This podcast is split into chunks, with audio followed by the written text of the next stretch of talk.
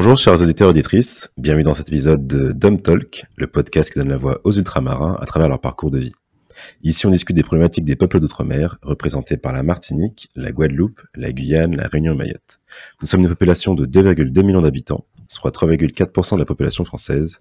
Je suis Nicolas, un jeune martiniquais sensible aux questions liées à la communauté afrodescendante et notamment antillaise. Aujourd'hui, j'ai plaisir de recevoir à mon micro Adeline Louison, alias Nanouchka, créatrice du podcast et blog du même nom Noir et Femmes. Bonjour Adeline, comment tu vas? Salut Nicolas, ça va super et toi? Ça va très bien.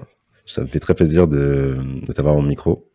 Euh, donc là, je pense que alors ceux qui verront la vidéo ils comprendront, mais ceux qui ne l'ont pas, là on est à distance du coup, puisque moi je suis à, je suis à Paris et euh, Adeline est au Canada. Oui. À Montréal plus précisément, c'est ça? Yes. Ok, très bien. Donc là, en fait, euh, bah du coup avec toi, tu vas être euh, mon invité cobaye, mais c'est ça va être gentil, t'inquiète. En gros, j'ai j'ai j'ai fait une petite modification pour mon intro. Ok. Euh, je vais te poser trois petites questions, voilà, très banales pour qu'on en sache un peu plus sur toi. Alors du coup, donc savoir est-ce que tu es plutôt zouk ou dancehall? Ah Plutôt zouk. Mais j'adore les dancehall quand même, mais plutôt D'accord. zouk. Plutôt zouk, ok. Rétro, love, comment Rétro, oh mais Ouais. Rétro, ok, d'accord, très bien, très bien. Ok. Euh, est-ce que es plutôt plage ou rivière?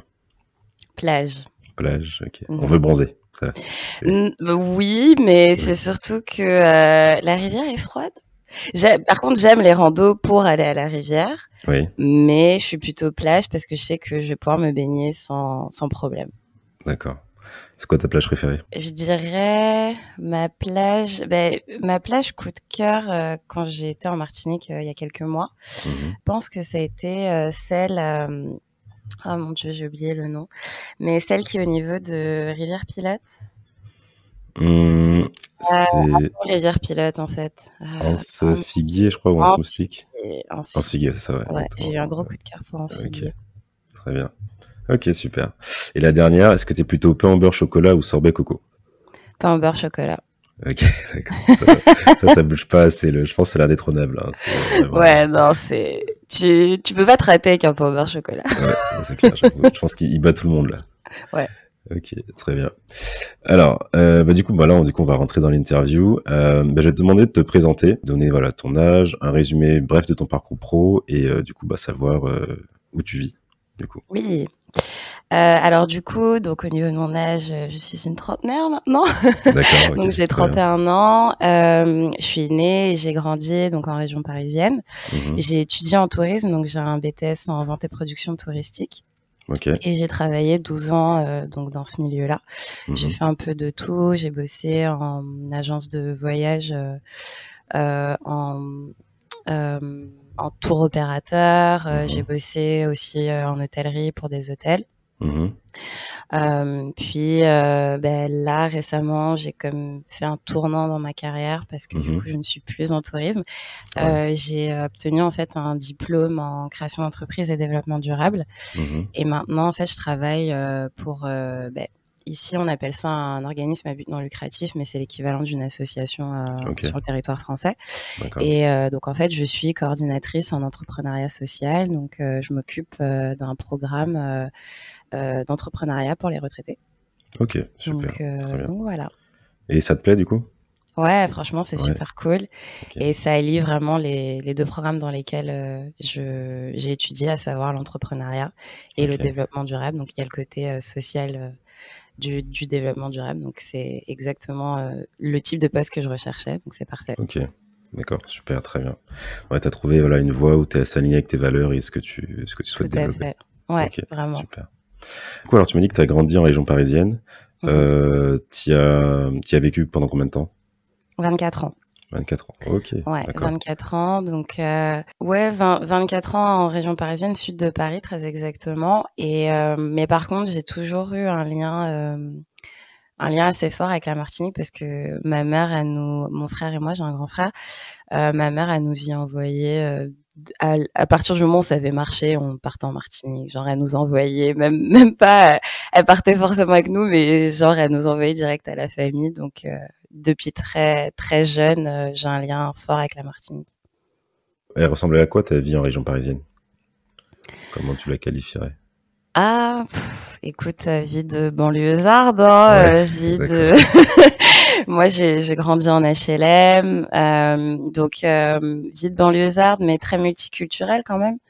Donc euh, moi j'ai quand même grandi euh, avec euh, pas mal d'amis originaires d'Afrique de l'Ouest, mais aussi d'Afrique du Nord. donc j'ai baigné aussi dans, tu sais, j'ai vu plusieurs facettes des ben, des origines, mais aussi des religions. Donc vraiment j'ai baigné dans, dans le multiculturalisme.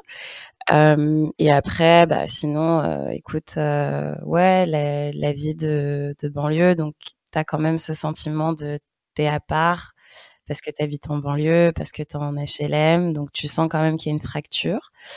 et puis, ben après, c'est aussi euh, tout, ben, vraiment tout se rendre compte de, de, toutes ces différences entre guillemets, parce que c'est-à-dire que oui, le multiculturalisme, d'un côté, c'est super bien parce que c'est beau, c'est la mixité, etc. Mais d'un autre côté, tu sens aussi les différences.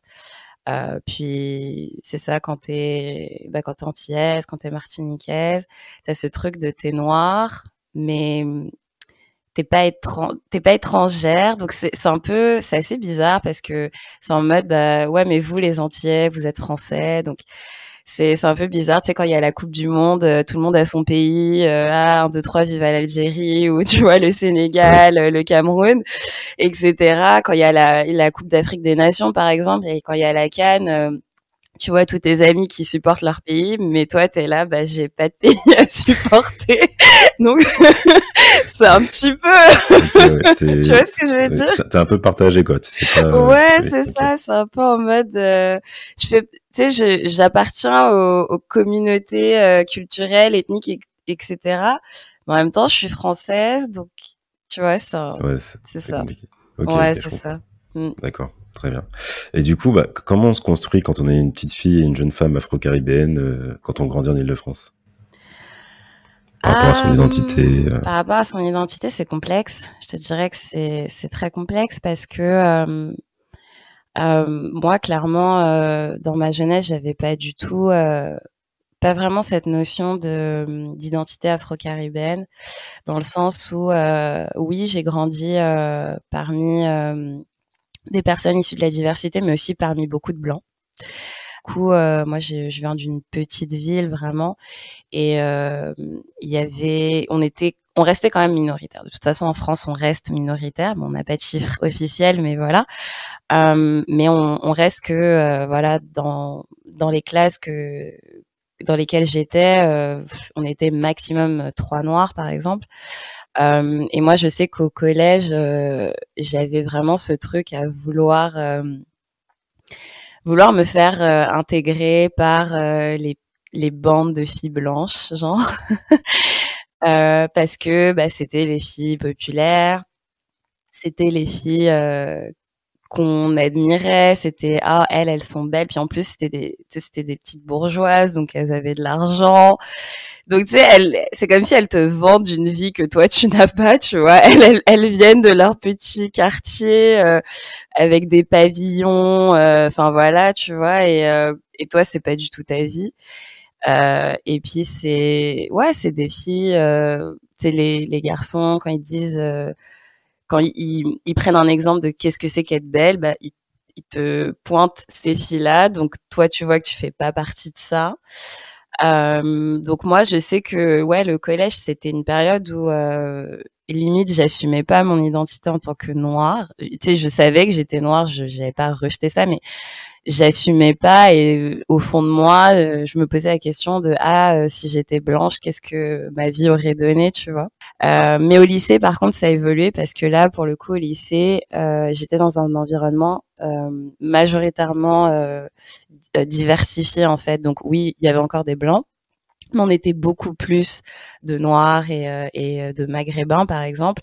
Et donc euh, ça faisait que ça bizarrement ça a renforcé un petit peu mon côté ah bah je suis noire et je suis fière. C'était l'époque où j'avais des pulls Madina 972 ah, ah, les pulls. Ouais je portais ça à longtemps, mais je le portais quand même. et euh, mais bref, et donc du coup, bah là, c'est comme c'est comme s'il y a eu un, un regain euh, de, de mon identité, de ok, je suis fière d'être martiniquaise, etc. Euh, donc là, ça a été, mais c'était aussi une période où euh, euh, il, il, commençait un peu à, y avoir du, du, colorisme. En tout cas, enfin moi, je commençais à un peu en voir parce que euh, c'était l'époque euh, des euh, métis aux yeux verts qui étaient superbes, ouais, qui étaient mises en avant, qui, et, qui, vraiment mises en avant et qui, qui étaient ouais survalorisées limite quoi. Donc c'était ah, les métis aux yeux verts et aux cheveux bouclés, c'est elles les plus belles. Donc voilà, il y a eu ce côté-là, mais déjà ça allait mieux au niveau de mon identité quoi, par rapport au collège. Bah, surtout que c'est pas facile parce que l'adolescence c'est une, période où on se construit. Exact. Euh, on veut faire partie du groupe en général. Mhm.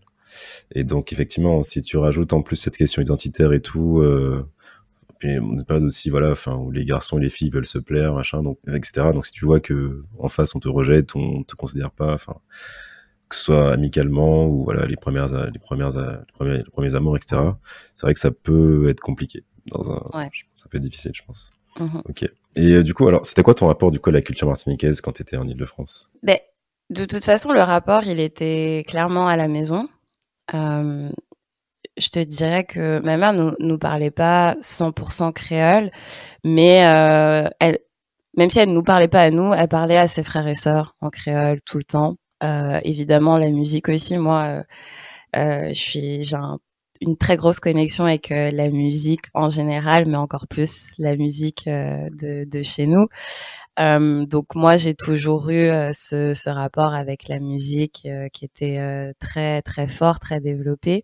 Et puis, bah, comme je te dis, de toute façon, je partais, je partais en Martinique. oui, régulièrement. Ouais. Ouais, à l'adolescence un petit peu moins parce que ben ma mère n'avait pas les congés bonifiés, donc euh, du coup, euh, enfin, tu sais, quand on grandit en plus, les billets sont plus oh, chers. Plus cher, oui, bien sûr. Donc euh, à l'adolescence, j'y étais un peu moins, mais il n'empêche que quand j'y allais, enfin, c'était toujours cette ce ressourcement qui faisait du bien et et j'ai de ma vie, j'ai jamais passé de mauvaises vacances en Martinique. Genre jamais. C'était toujours, euh, je me sentais toujours bien. Et puis en plus, honnêtement, jusqu'à mes, jusqu'à l'âge de 16 ans, à chaque fois que j'allais en Martinique, euh, j'y restais vraiment les deux mois en fait. Donc ah il y a aussi ce côté. Ouais ouais. Je partais vraiment genre de la mi-juin à la mi-août. Euh, donc il y avait aussi ce côté où euh, sais, pendant deux, pendant ces deux mois-là, je vivais là-bas, quoi. Même si on s'entend que c'est les vacances, c'est pas la vraie vie, tu vois. Mais euh, j'avais ce truc où euh, j'étais quand même bien ancrée. Euh, tu étais dans le quotidien de Martinique. Vraiment, ouais. Mhm. Très bien. Euh, du coup, est-ce que ta maman aussi, elle a grandi en Hexagone ou pas? Non. Non, ma maman, mes parents sont nés et ont grandi en Martinique. Et c'est vraiment des personnes de la génération du Bumidum. Donc, euh, je, crois de ce que ma mère m'avait dit, mais je crois qu'elle est arrivée à l'âge de 21 ans euh, dans l'Hexagone. Et mon père, je crois que lui, c'était peut-être un peu, enfin, je pense peut-être vers l'âge de 18, 20 ans, mais quelque chose comme ça. Mais les deux, euh, ont, ont grandi en Martinique. D'accord, ok. Ouais, donc ils font partie bah, de ceux qui n'ont pas pu ou, ou, voulu, je sais pas, en tout cas, enfin rentrer. du coup, ils ont fait leur vie en Hexagone et, du coup, ils se sont installés directement, bah, du en Île-de-France. Ouais, exactement. Et ils se sont rencontrés d'ailleurs euh, en région parisienne. En région parisienne, d'accord. Super. Euh, ok, du coup, alors tu m'as dit que tu allais en vacances du coup en Martinique. Euh, bah, comment ça se passait du coup ces vacances? T'allais chez la famille comment... J'allais chez la famille et en fait moi j'ai une grande famille. Donc ma mère avait dix frères et sœurs. Donc euh, ouais, donc du coup euh, des cousins et cousines, j'en ai plein. Et, euh, et vraiment en fait les, les grandes vacances c'était on, on, rentre et on est avec tous les cousins et cousines, les oncles et tantes. moi je dormais chez mes grands-parents, donc ils ont, bah, c'était la maison familiale où mes, mes oncles et tantes et ma mère, enfin on, on grandit en fait. Donc c'est quand même une grande maison. Et, euh, et du coup, bah, c'était la maison euh, dans laquelle euh, tous les cousins, cousines dormaient. Et c'était vraiment ce truc de, tu sais, on était comme une, une fratrie en fait. et, et c'était, tu sais, oui, il y avait des âges différents, mais t'arrivais toujours à trouver quelqu'un qui a à peu près le même âge que toi. Donc il y avait il y avait, c'était vraiment comme un espèce de grand groupe, euh, et t'avais ceux qui faisaient plus de bêtises que d'autres, euh, et euh, ceux qui étaient plus sages. Tu faisais partie des sages ou des passages Je faisais partie des sages, moi. moi, j'étais, moi, j'étais celle, on disait, faites comme Adeline. ouais, ok. C'est l'exemple. Elle, ouais, aura ses cadeaux à Noël et vous. Exactement. c'était un peu ça. Mais euh, mais du coup ouais c'était euh, c'était ça. Euh, on a on a vraiment euh, développé des des liens forts. Euh, entre nous, entre cousins et cousines, parce qu'on a grandi comme ça tous les étés. Euh, quand on se voyait, euh, on fêtait les anniversaires, on allait au cheval bois, on allait aux, aux autochocs. Enfin, tu vois ce que je veux dire? Donc c'était vraiment ça les, les vacances en fait. D'accord. Est-ce que, parce que des fois ça peut arriver, euh, est-ce que certains membres de la famille, ou même quand tu étais en Martinique, on te faisait sentir que tu n'étais pas de là-bas, etc., que tu venais de, de France, comme on dit, ou pas? Est-ce que tu as eu des situations Je te dirais que, euh, je te dirais que c'était pas vraiment les gens de ma famille, même s'il y avait en fait, je te dirais que moi, mais bizarrement, mes cousins et cousines, ils avaient un petit peu cette envie que nous, on venait de France, en fait, parce que eux, ils étaient en mode ah, j'aurais voulu être en France. C'est comme s'il y avait déjà un peu euh, cette idée que la France c'est mieux que la Martinique. Ok, d'accord. Ah oui. Qu'à l'Hexagone. Ouais. Donc euh, il y avait pas trop ce truc de ah tu viens de là-bas. C'était plus euh, ah j'ai hâte de venir en France, moi ici. Euh, par contre, c'était, je te dirais, peut-être les gens extérieurs qui te faisaient comprendre que euh, t'étais, t'étais pas d'ici parce que, euh, bah, de toute façon, voilà, mon accent euh, français, oui, parisien. ouais, ça ça et puis, moi, je t'avoue que j'avais ce truc où je, je, commence à travailler dessus, mais j'étais pas super à l'aise pendant très longtemps. J'étais pas à l'aise de parler créole parce que j'avais vraiment cette barrière de euh, il me manque du vocabulaire, j'ai pas le bon accent, puis euh, on va savoir que je suis je suis pas d'ici si je parle créole, donc euh, ouais, moi c'était plus ça et c'était plus des gens de l'extérieur qui me faisaient la remarque de ah toi t'es pas d'ici, mais pas pas vraiment dans ma famille. D'accord, ok. Et comment tu vivais ces remarques? Tu t'en fichais ou ça te ça t'impactait ou pas? Mais je pense que sur le coup, je m'en fichais un peu. Enfin, en tout cas, je, je disais, je faisais semblant et, et à la limite, en fait, peut-être que je disais, ouais, moi, je suis d'ici. Ouais, moi, je viens de France, tu vois. Euh, mais je pense que à la longue, euh, je l'ai réalisé il y a pas longtemps, en fait, il y a quelques années, quand j'ai vraiment fait tout un travail là. Mais euh, c'est là que j'ai réalisé que quand même, ça avait un impact parce que il y a ce truc de tu sais pas trop où te situer euh, parce que tu vas en Martinique, on te dit ouais mais toi t'es française, mais t'es en France et t'es noire avant tout, tu vois. Donc euh, donc il y a ce, ce truc là qui fait que ça génère un espèce de complexe identitaire parce que tu sais pas où te situer.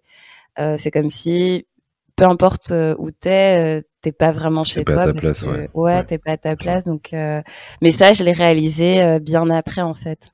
Ok.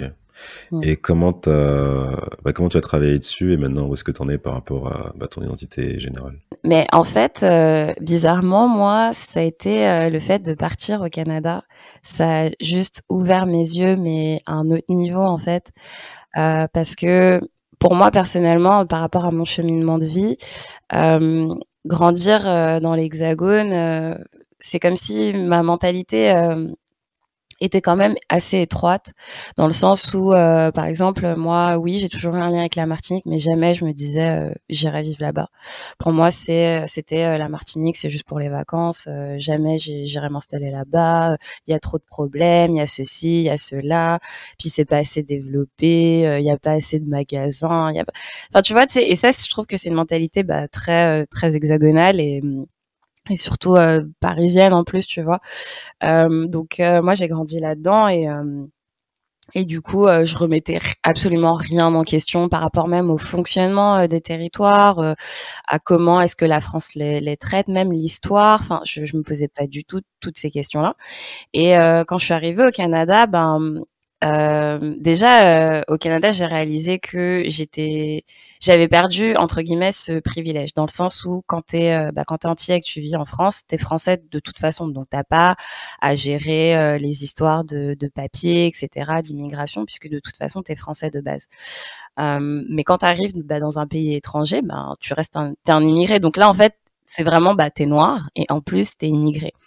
Donc euh, déjà là tu réalises ça et là déjà moi personnellement ça m'a fait euh, redescendre tout de suite sur terre que ok là je suis je suis une, une immigrée une vraie immigrée genre.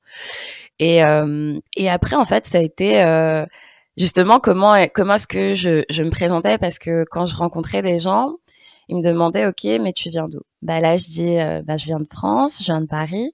Et là, ils me disent, ouais, mais genre, c'est quoi tes origines? Parce que, bah, t'es noire, quoi, tu vois. donc là, je dis, bah, je suis martiniquaise. Et donc après, il y a des gens, tu vois, pour qui euh, la Martinique, bah déjà, ils n'arrivaient pas forcément à se situer. Donc après, je leur explique, ok, la Martinique, c'est dans les Caraïbes, etc. Puis là, bah, tu sais, j'ai déjà eu des, des gens qui m'ont dit, euh, ah ok, mais c'est une colonie française en fait. Et tu vois, c'est sur, sur, non, mais sur le coup, sur le coup, tu sais, it hurts, tu sais, ça fait mal, c'est euh, non, c'est pas, c'est pas une colonie. On passer ça, c'est fini maintenant, faut... Tu vois, mais après, sur le coup, je me dis, mais. Imaginaire, ouais. Ben, après, en fait, quand j'ai réalisé, je me dis, mais la réalité, c'est que ouais, ça reste que c'est une colonie, même si on s'entend qu'en termes de statut, ça a évolué. Bien sûr, oui. Mais à la base, c'est une colonie française. Tu vois ce que je veux dire?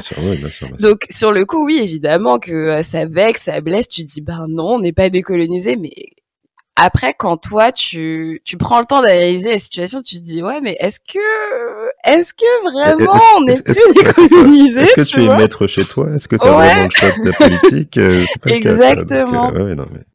Et donc après, en fait, moi, j'ai vraiment commencé à, ouais, à faire un, un cheminement personnel, à vraiment euh, partir dans un processus de, ok, qui je suis, et enfin quelle est ma place où est-ce que je me situe parce que là en plus maintenant maintenant que ça fait sept ans que je suis installée ici tu sais c'est que ben là maintenant aussi j'ai la culture montréalaise euh, québécoise aussi donc il y a aussi tout ça qui rentre en jeu où tu as plusieurs t'as plusieurs vraiment euh, influences et enfin t'as plusieurs identités finalement tu vois.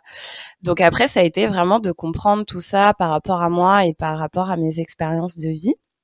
Mais c'est aussi parce que euh, mon regard sur plein de choses euh, a complètement changé. Par exemple, euh, euh je sais qu'en France, euh, la communauté haïtienne, bah, elle a pas du tout une, une bonne, une bonne réputation. Une bonne réputation, tu vois. C'est même en Martinique en soi.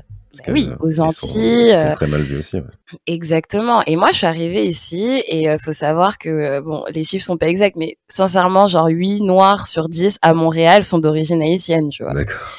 Vraiment. Donc du coup, moi j'ai commencé vraiment à, rencontrer beaucoup d'Haïtiens et euh, et là, en fait, j'ai commencé à en savoir plus sur l'histoire d'Haïti. Et là, je me suis rendu compte qu'en fait, euh, nous, on savait absolument rien de leur histoire, qu'on est vraiment euh, dans notre bulle, qu'on est là à dire que Haïti, c'est un pays maudit, etc., que voilà. Mais il y a toute une histoire, en fait, euh, en arrière de tout ça. Et en fait, quand j'ai commencé à comprendre tout ça et que j'ai commencé moi à faire mes propres recherches, euh, que ce soit sur Haïti, mais que ce soit aussi sur les Antilles, sur l'histoire, etc. Ben j'ai compris vraiment beaucoup de choses et je me suis dit que cette mentalité que j'avais, elle pouvait pas perdurer parce que déjà c'était une mentalité hyper étroite et que euh, je pouvais pas continuer à limite me proclamer plus française que les Français eux-mêmes, alors que j'ai une histoire et j'ai euh, j'ai une, une, une, ascendance quoi. Je suis je suis afrodescendante en fait, donc euh, et ça ça fait partie de moi, ça fait partie de qui je suis et, et je je dois vraiment me me plonger là-dedans pour vraiment ouais trouver et connecter à qui je suis réellement en fait.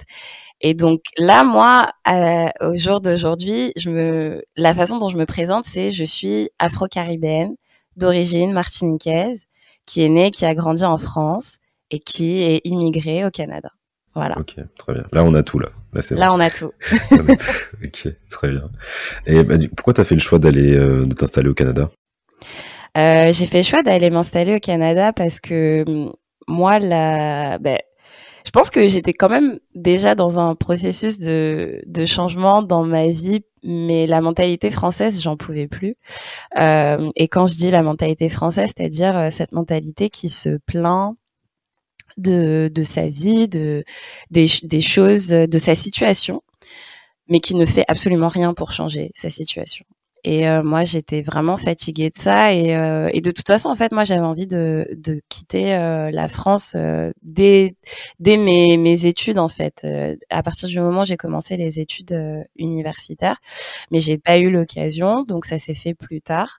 Mais en fait, mon ma motivation, ça a été mon frère parce que moi, je voulais partir au Canada, mais mon frère l'a fait avant moi. Il a eu son PVT avant moi. Et j'étais comme non, euh, tu vas pas vivre vivre mon rêve à ma place. je vais venir aussi. Et euh, du coup, je me suis euh, donné les moyens pour moi aussi avoir mon PVT et partir et, le rejoindre. Ok. Mais du coup, qui, qui a inspiré qui dans l'envie d'aller au Canada? Enfin, parce que ça, ou les ben, deux, en fait, vous l'avez eu tous les deux depuis petit ou comment? Non, non, mais écoute, je pense qu'on s'était même pas parler de ça. Moi, je savais même pas qu'il voulait partir. Et, euh, et quand il m'a dit, bah écoute, j'ai eu mon PVT, euh, moi j'étais là, mais attends, mais moi je veux partir au Canada depuis euh, 3-4 ans, quoi. Et il me dit, ah bah moi j'y vais. Je dis, bah ouais, bah tu vas pas rester tout seul parce que je veux dire que moi aussi je vais venir. Et euh, pour moi, en fait, le, c'était pas un rêve de euh, je sais qu'il y a des gens euh, ah moi c'était mon rêve depuis toute jeune et tout. Moi c'était pas mon rêve. Moi mon rêve c'était les États-Unis là je vais pas te mentir. C'était les États-Unis euh, par contre quand j'ai commencé à me pencher sur les politiques d'immigration pour aller aux États-Unis j'ai vu que ça me donnait vraiment mal à la tête. Et je me suis dit que non, je vais pas aller me trouver un mari là-bas pour pouvoir avoir ma green card. on va faire les choses plus simplement. Oui, je pense qu'il y a d'autres moyens quand même. Oui. Exactement. Après, on sait jamais, le destin peut se présenter aussi. tu dis, ah bah tiens, ça tombe bien, je... j'aime beaucoup ton pays. Ça. ouais, c'est ça. c'est un paramètre que tu peux pas trop contrôler, donc euh, bon. Oui, voilà. donc euh, je me suis dit non, on va éviter. Euh, et je me suis dit, écoute, le Canada, ça m'a l'air d'être un bon compromis parce que euh, c'est proche des États-Unis. C'est une culture plus ou moins similaire euh, et c'est beaucoup plus safe aussi que les États-Unis. Donc je me suis dit bah tu sais quoi, on va on va tenter le Canada. Comment s'est passé ton arrivée là-bas du coup? Mon arrivée c'est super bien passé, franchement. Au début, voilà, mon frère était encore là. Après, lui, il est rentré en France au bout d'un an. mais au début, au moins, il était là. Puis moi, c'était un, c'était un, un, renouveau pour moi parce que euh, je venais de vivre euh, des choses euh, assez difficiles dans ma vie. Euh, et en fait, pour moi, c'était ok. Le Canada, c'est je recommence ma vie à zéro. je, je repars sur de, de, bonnes bases, des bases saines. et donc, pour moi, c'était vraiment un nouveau départ et et ouais vraiment euh, aller euh, aller trouver ce que ce que je cherche de, depuis longtemps et euh, et vraiment ben pas comme effacer ma vie d'avant mais en tout cas comme ouvrir un nouveau chapitre genre là j'avais fermé mon chapitre des 24 années en France, bah là j'en ouvrais un nouveau et, et ça, honnêtement ça s'est vraiment bien passé. Euh, mais après, euh, le Canada, contrairement à ce qu'on nous vend, ce n'est pas un Eldorado. C'est pas Eldorado, ouais. D'accord, vas-y. Bah, dis-nous. J'allais te poser la question justement, c'est quoi les points négatifs de la vie au Canada Donc, euh, Les points négatifs, euh, bah déjà cette histoire de oui, euh, c'est un Eldorado, c'est génial et tout. moi, je me souviens, j'avais lu quelqu'un qui avait dit ouais, c'est un Eldorado quand t'es blanc et européen. Et, et même là, honnêtement, pour eux, tu de se retrouver en tant qu'immigré, euh, c'est pas si pas si beau que ça.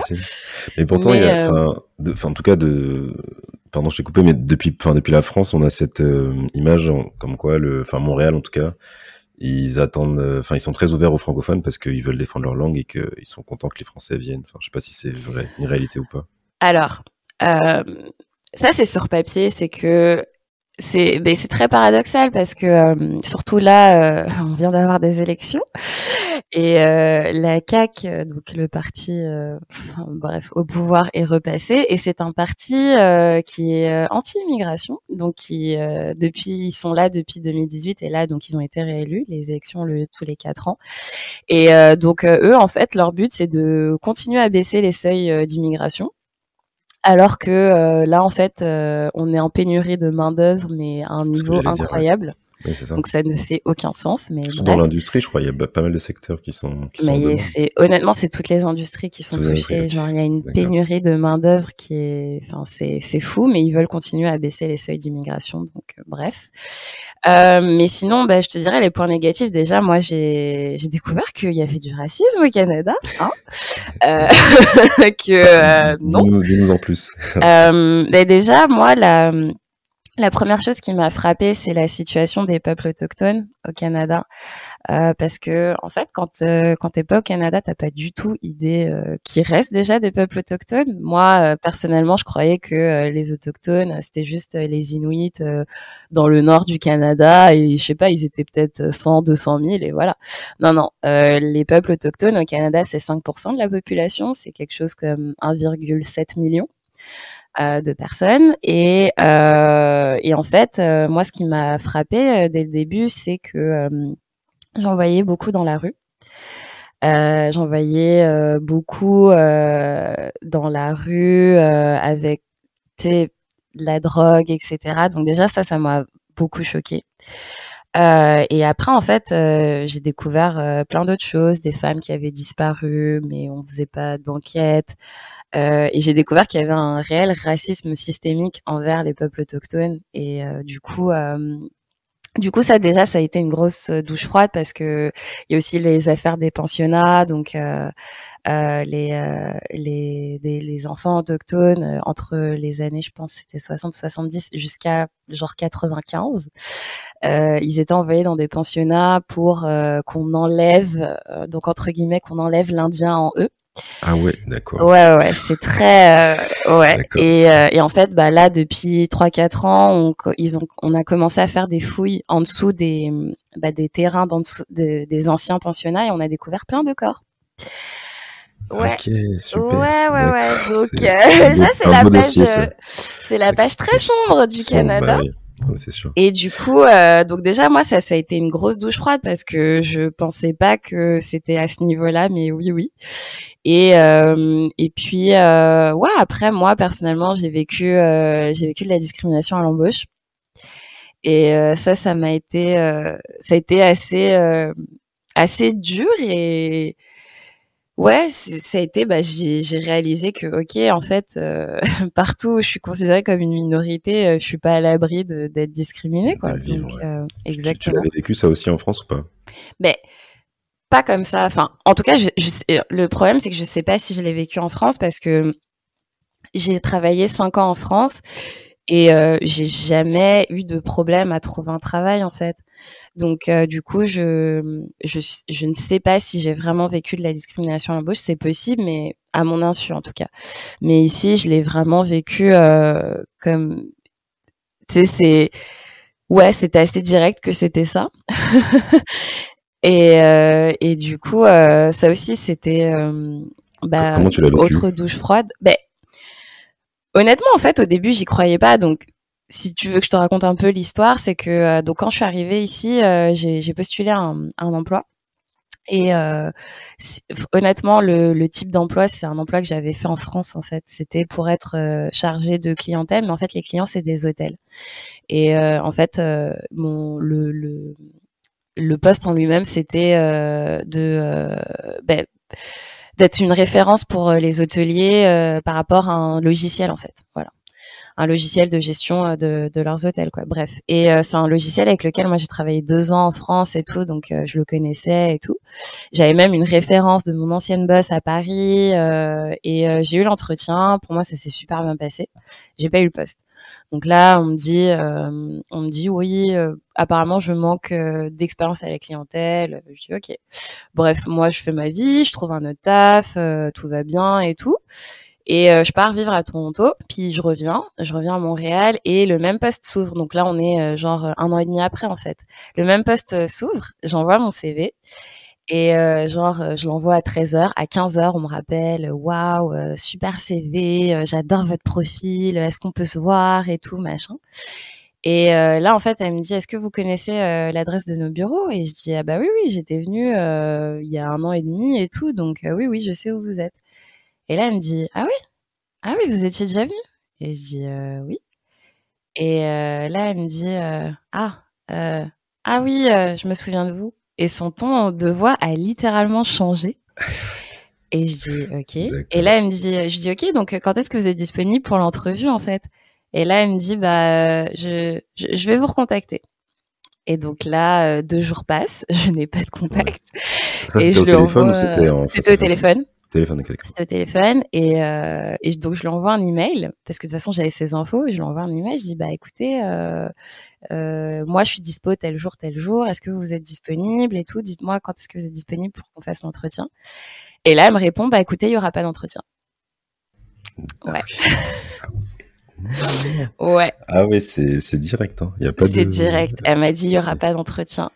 Et moi, en fait, sur le coup, pour moi, c'était pas encore ça. Hein. Pour moi, tu sais, genre, je suis là, mais qu'est-ce qui s'est passé? Qu'est-ce que j'ai fait le jour de l'entretien? Est-ce que j'ai un truc que j'ai mal dit? Tu sais, Et là, enfin, tu sais, je me remets vraiment en question. Je doute de moi et tout. Je me dis, mais qu'est-ce que j'avais fait? Je comprends pas. Et là, en fait, euh, j'ai une discussion avec mon copain. Il me dit, mais euh, bah, oublie pas que t'es noir. Hein. Et je fais, ah. Et je dis, waouh et là, je me dis, ouais, ouais tu sais, on a tendance à l'oublier en fait. Et je me dis, ah ouais, c'est vrai en fait, euh, je suis noire. parce que, tu sais, je me dis, mais attends, c'est pas possible. Genre, tu vois mon, mon CV, parce que ici, les CV sont sans photo au Canada.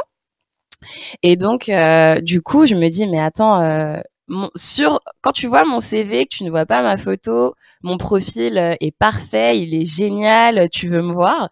Mais quand tu te souviens de à quoi je ressemble, bah là, tu veux plus me voir. Ah oui, parce que du coup, le, oui, c'est comme à l'américaine, en fait, en, anglo-saxonne, que les CV, il n'y a pas besoin de mettre des photos du coup non. au Canada. Bah, ici, en fait, limite, c'est pas, euh, c'est pas recommandé ici, limite, de mettre sa photo. Ouais. Ok, ok, très bien.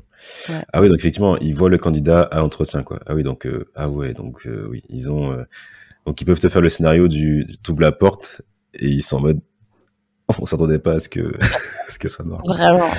Ah oui, d'accord. Ah ouais, c'est c'est compliqué. Mhm.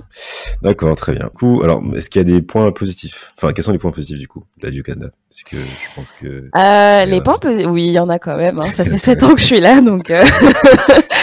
Euh... euh... Tu es sadomaso sinon. Enfin, y a... Ouais, c'est ça. Ben, honnêtement, les points positifs, je te dirais, franchement, c'est en termes d'opportunités. Euh, les opportunités ici, elles sont vraiment folles. Et euh, je sais que les projets que j'ai lancés ici, euh, j'aurais jamais pu les, les, lancer en France. Rien que mon podcast Noir et Femme, euh, j'aurais pas eu euh, autant de autant d'engouement et même, je pense, autant de soutien euh, à le faire. Et, euh, et c'est surtout que moi c'est enfin c'est très clair. Genre le nom de ma plateforme est très clair. C'est noir et femme. Et ce qui fait que aussi c'est très euh, exclusif dans le sens où bah voilà moi moi ma, ma niche ma cible c'est les femmes noires. Euh, et du coup euh, je, je peux me permettre ici de euh, de faire des, des événements ou des choses qui sont dédiées exclusivement aux femmes noires sans qu'on vienne me dire euh, mais euh, pourquoi est-ce que c'est pas ouvert à tout le monde sans, que ça fasse polémique oui. sans que ça fasse polémique euh, ici ici il y a des programmes d'entrepreneuriat pour les noirs en fait comme vraiment ouais ouais il y a vraiment des choses qui sont mises en place uniquement pour la communauté noire et parfois par et pour la communauté noire sans que ça ne pose de problème euh, donc euh, c'est toutes ces choses-là. Tu as, vraiment quand même un niveau de, de liberté euh, et d'expression qui est euh, qui est assez élevé ici et, euh, et comme je te dis, entreprendre ici comme c'est c'est très facile. Donc ce qui est ce qui est cool ici, c'est que si tu as une idée que t'es pas sûr que tu as juste envie d'essayer, bah au moins tu peux le faire ici parce que ça va pas te prendre 15 euh, ans pour monter ton entreprise ou enfin même que ce soit une entreprise ou pas hein, mais euh, ça va pas te prendre autant de temps qu'en France, ça va pas être aussi lourd administrativement. Donc euh, tu peux le faire et tu sais c'est c'est qui tout double donc si, même si ça marche pas bah tu as, aussi ce euh, cette possibilité de pouvoir travailler jusqu'à ce que ça fonctionne mais tu as aussi ce truc où bah tu testes, tu vois que ça fonctionne ici, mais après tu peux prendre ton idée et euh, l'exporter ailleurs. Et moi aussi, c'est c'est un de mes buts, c'est de vraiment gagner en, en compétences et en expertise ici, prendre le plus que je peux prendre, mais après, ben, euh, pas rentrer en France, non, mais euh, éventuellement aller en Martinique et voir comment est-ce que les choses qui sont mises en place ici à Montréal ou au Québec, ben, comment est-ce que moi je peux entre guillemets reproduire la même chose. Mais là-bas en fait euh, et du coup c'est ça que je trouve bien c'est que tu peux vraiment expérimenter tu peux vraiment gagner en expertise et après exporter cette expertise euh, peu importe où tu vas. Mais justement si tu veux rentrer au pays ben là tu vois as le as cette vision et t'as ces compétences pour le faire. Donc c'est ça que je trouve vraiment cool ici. D'accord. Super Ok. Bah, donc c'est es dans un environnement euh, stimulant et qui te permet d'accomplir tout ce que tu veux sans sans restriction quoi. Exactement. Et ça c'est vraiment à tous les points je trouve parce que tu sais là je parle d'entrepreneuriat mais ça peut, ça peut être aussi moi je, je, fais de la danse aussi et euh, du coup euh, d'un point de vue artistique aussi tu peux tu peux développer beaucoup de choses ici d'un point de vue culturel artistique mais aussi d'un point de vue communautaire euh, mettre en place des, des, choses, des associations, des initiatives. Enfin, vraiment, c'est sous tous les aspects que tu peux tu peux lancer des choses et et le faire et y arriver. Et, et après euh, et après voilà comme une fois que tu tu testes une fois que tu as, la formule bah c'est une formule que tu peux juste prendre et que tu peux euh, reproduire ailleurs. Donc c'est ouais ça qui est euh, qui est assez bénéfique en fait est-ce que la communauté antillaise est importante euh, au Canada, à Montréal? Elle l'est de plus en plus. Elle est de plus en plus. Écoute, euh, pour la petite anecdote, j'étais dans une soirée antillaise euh, la semaine dernière. trop bien. Ah ouais, sérieux. Et ouais, avec deux, deux DJ de Martinique et tout, donc c'était cool. Et, euh, et c'est là que j'ai vu qu'il y avait quand même une, euh, une bonne petite communauté entière, donc elle se fait de plus en plus euh, importante, donc c'est cool. Elle est de plus en plus jeune aussi parce que c'est ça que j'aime bien, c'est que je vois que les jeunes euh, commencent à aller ailleurs qu'en hexagone pour étudier, et ça c'est génial parce que surtout en plus venir au Canada, euh, en termes de, de, programme, mais aussi en termes de, euh, de qualité d'enseignement ici. Enfin, c'est c'est quand même euh, très bon. Donc du coup, je trouve ça je trouve ça vraiment bien que les les, les jeunes, je dis ça comme si j'étais vieille, mais en tout cas les, les jeunes étudiants, les bacheliers, etc., qui commencent vraiment à, à, se dire ok non moi je vais pas en Hexagone, je vais en Amérique du Nord, je vais au Canada. Et c'est sûr que Montréal c'est la ville la moins chère euh, pour étudier en Amérique du Nord, donc ça fait du sens aussi là. Mais euh, mais je trouve ça vraiment bien parce que euh, même en termes d'expérience euh, étudiante, la vie à Montréal pour ça par contre elle est vraiment géniale. Donc donc ouais, moi je trouve ça je trouve ça bien que qu'on ait de plus en plus de jeunes qui viennent à Montréal pour étudier et et mais aussi j'ai l'impression que du fait que Montréal, bon, euh, c'est quand même, euh, il fait froid, et même en termes d'immigration, c'est un peu plus compliqué que la France aussi. Bah, ça pousse aussi les jeunes à rentrer en fait, donc d'aller, d'étudier, de rester peut-être un 3-4 ans de plus, histoire d'avoir une expérience professionnelle, une ou deux, mais après d'avoir cette volonté de rentrer au pays euh, pour mettre à profit leur expertise. Et donc ça, je trouve ça cool. Tandis que quand on est dans le cheminement de euh, bah, des Antilles et de l'Hexagone, bah, en général, c'est euh, on reste on reste dans l'Hexagone et on revient pas en fait. Et je trouve que le, le Montréal, bah, ça a ce côté où quand même tu te dis non, au bout d'un moment, j'ai envie de retrouver mon soleil. faut, faut pas déconner là. Faut pas déconner là, le moins 15, moins 20, ça va deux minutes. Et donc il, rentre plus, enfin plus rapidement et ça aussi, c'est cool. Hello, chers auditeurs et auditrices. Vous avez fini la partie 1 de l'interview avec Adeline du podcast Noir et Femmes. Je vous invite ainsi à passer à la partie 2.